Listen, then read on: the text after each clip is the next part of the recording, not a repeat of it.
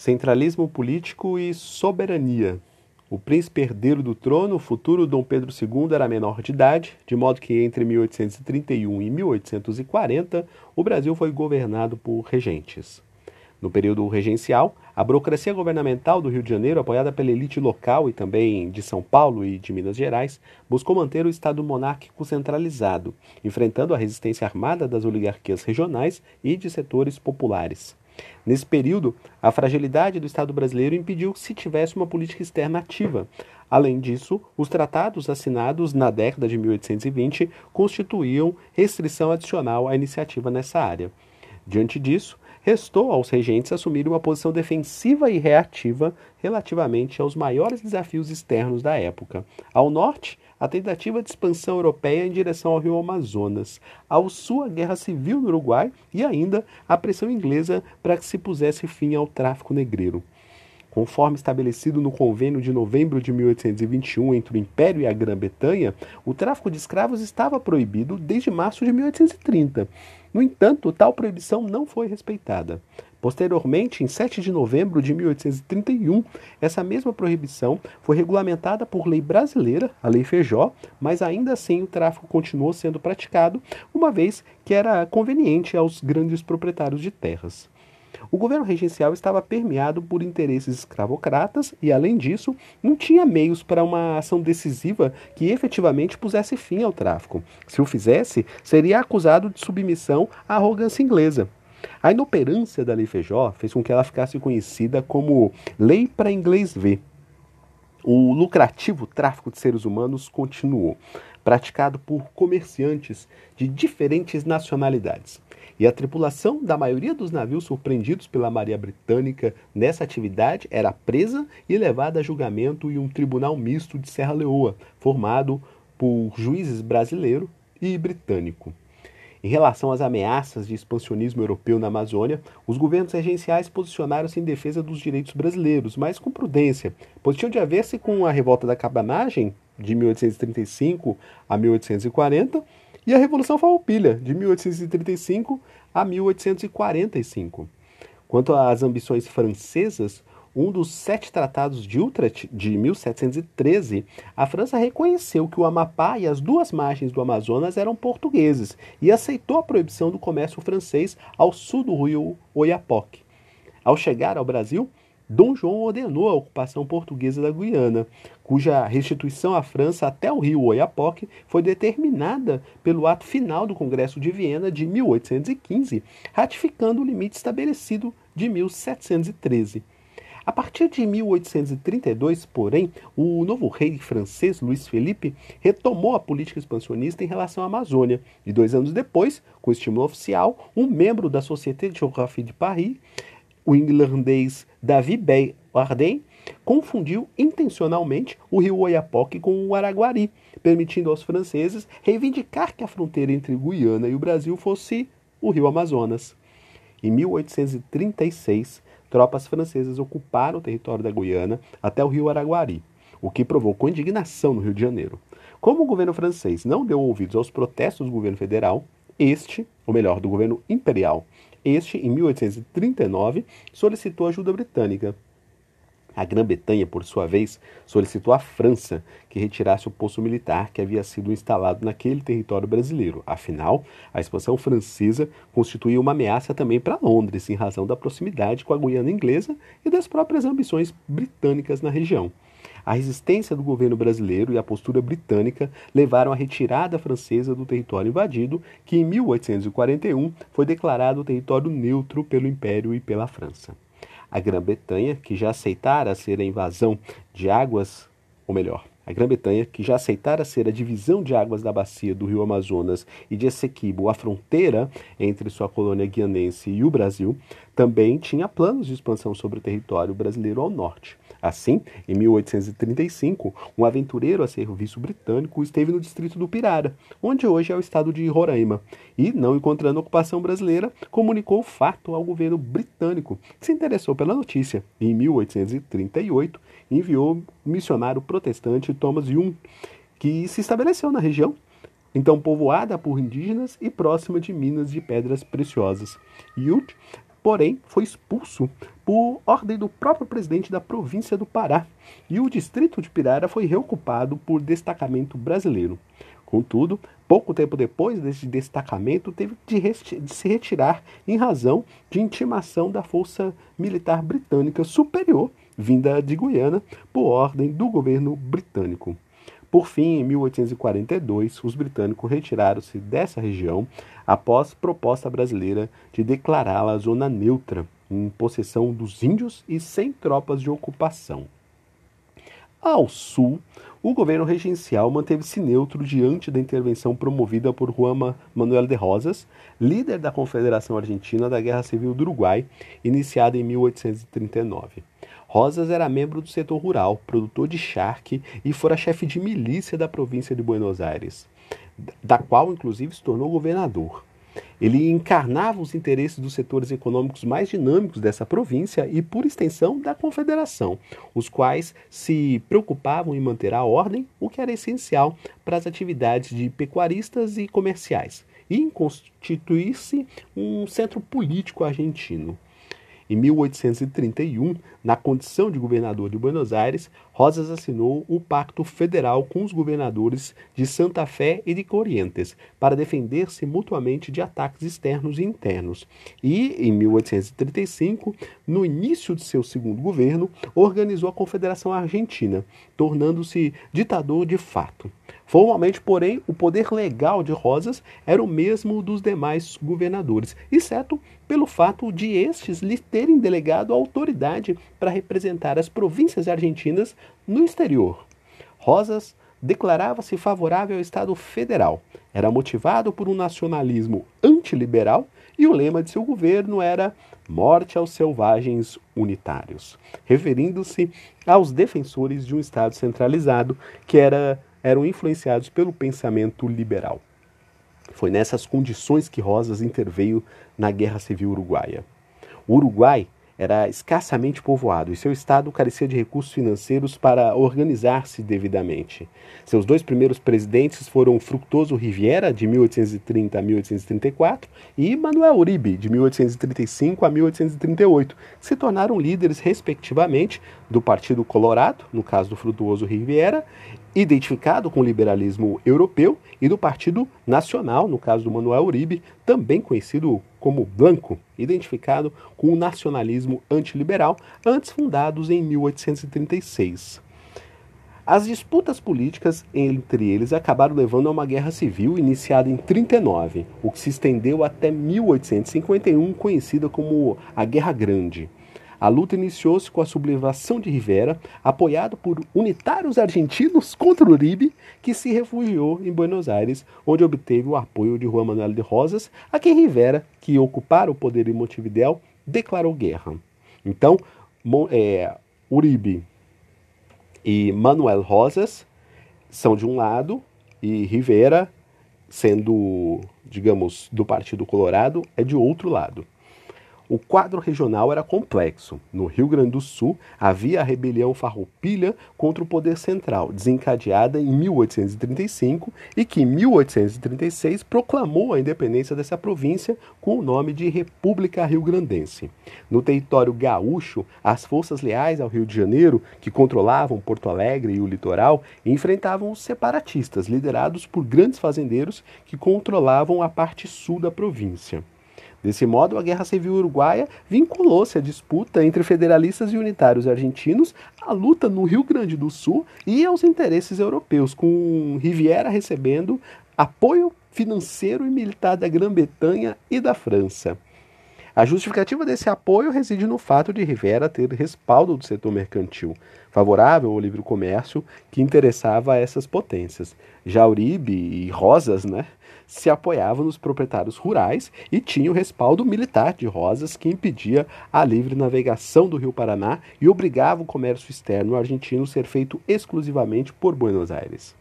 Em 1840, a antecipação da maioridade de Pedro II pôs fim ao período regencial no Brasil.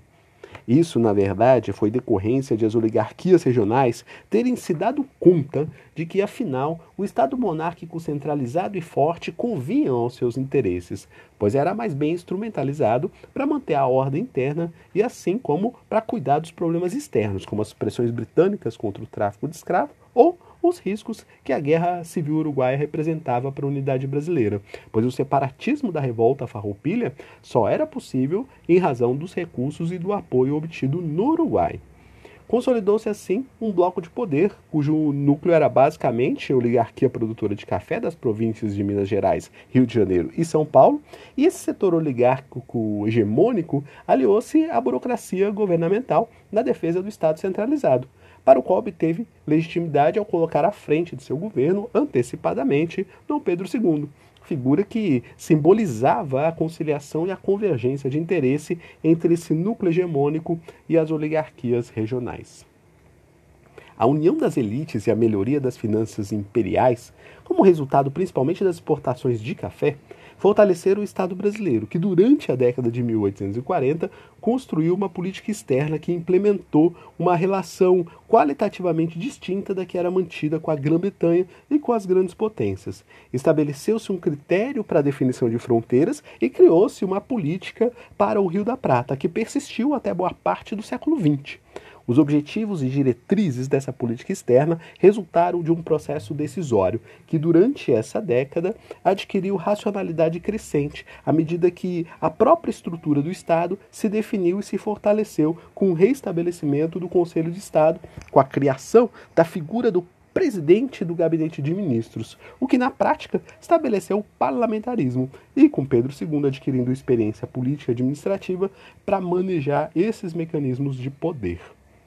A situação que exigia, que exigia a atenção imediata era a do Sul, onde persistia o movimento revolucionário separatista farroupilha, sem perspectiva de vitória pelas armas do exército legalista.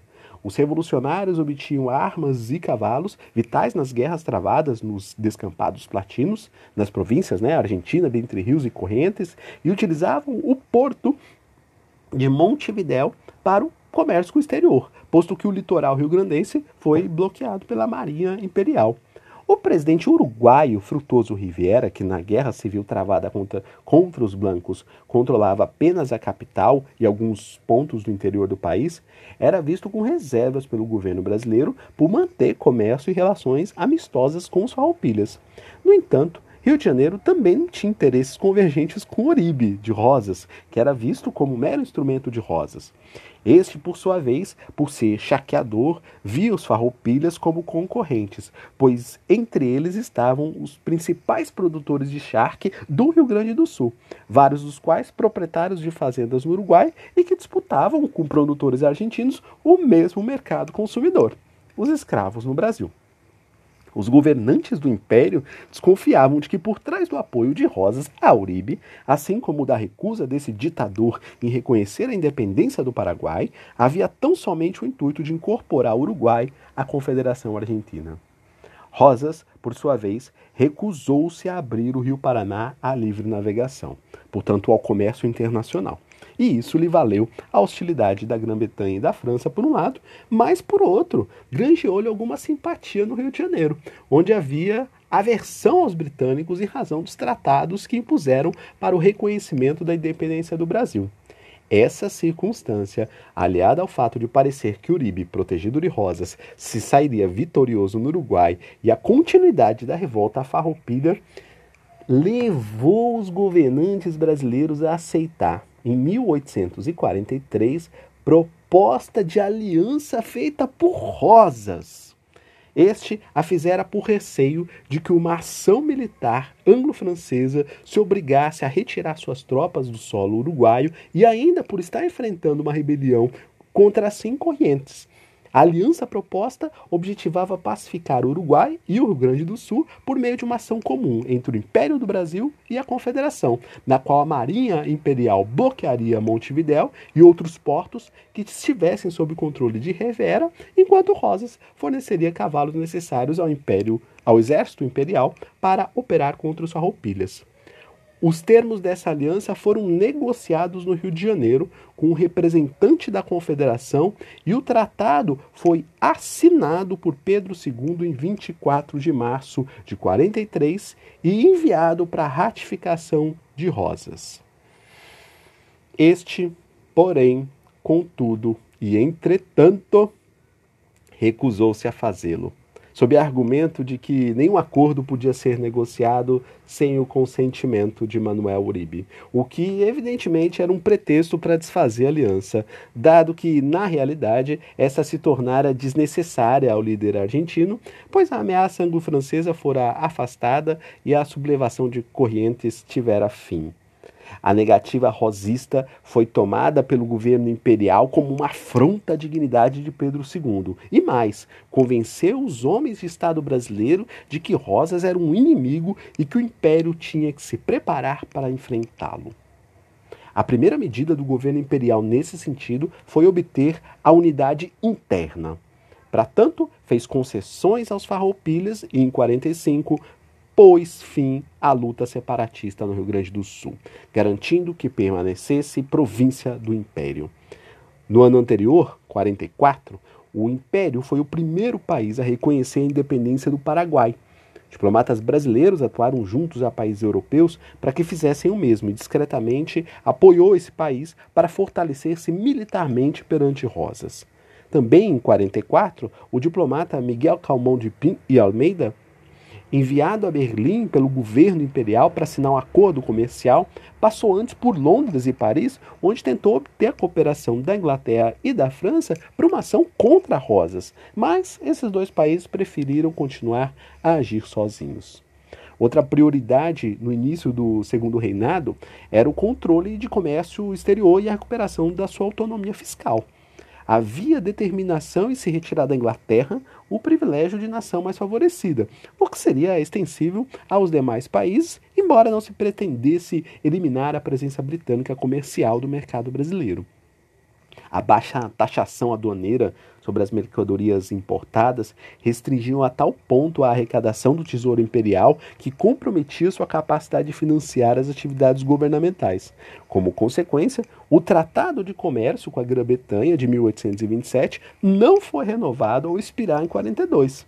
Para obter a ratificação desse tratado, o diplomata britânico Henry Ellis chegou ao Rio de Janeiro no final de 1842, mas o máximo que obteve foi sua prorrogação por dois anos. Após muita pressão e o argumento de que o Império deveria ter denunciado o tratado com dois anos de antecedência, o que não tinha sido feito a recusa em renovar os tratados da década de 1820. Nas palavras de José Murilo de Carvalho, abre aspas, teve caráter de defesa da soberania nacional contra os privilégios ingleses, fecha aspas. Em agosto de 44, caducou o tratado comercial com a Grã-Bretanha e nos meses seguintes seria a vez dos demais acordos desse tipo com o governo imperial, estabelecendo novas tarifas de importação de modo a aumentar a arrecadação fiscal.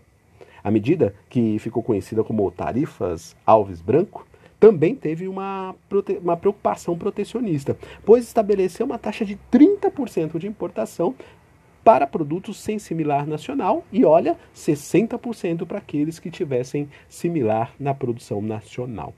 Em 1845, venceram os tratados também de comércio assinados com outros países europeus, os quais não foram renovados pelo Império. Continuando o movimento de construção da autonomia externa, em julho de 1845, o governo imperial comunicou à Grã-Bretanha o fim da validade da Convenção de Combate ao Tráfico Negreiro. Em resposta a essa decisão brasileira e à tarifa Alves Branco, o governo britânico retalhou com a lei Bill Aberdeen, que de modo unilateral considerava perpétua a classificação de pirataria que fora dada ao tráfico negreiro pela Convenção de 1826. As belonaves britânicas, os navios britânicos, então, passaram a capturar navios brasileiros que transportavam escravos, enquanto a tripulação desses era julgada em cortes constituídas unicamente de juízes britânicos. As novas posturas do Império no Brasil que contrariava os interesses das potências europeias, a pacificação da farroupilha e a definição de Rosas como inimigo a ser contido, demonstram que em meados da década de 40, o Estado monárquico estava consolidado e dispunha de recursos institucionais e materiais para adotar política externa ativa. Até a próxima.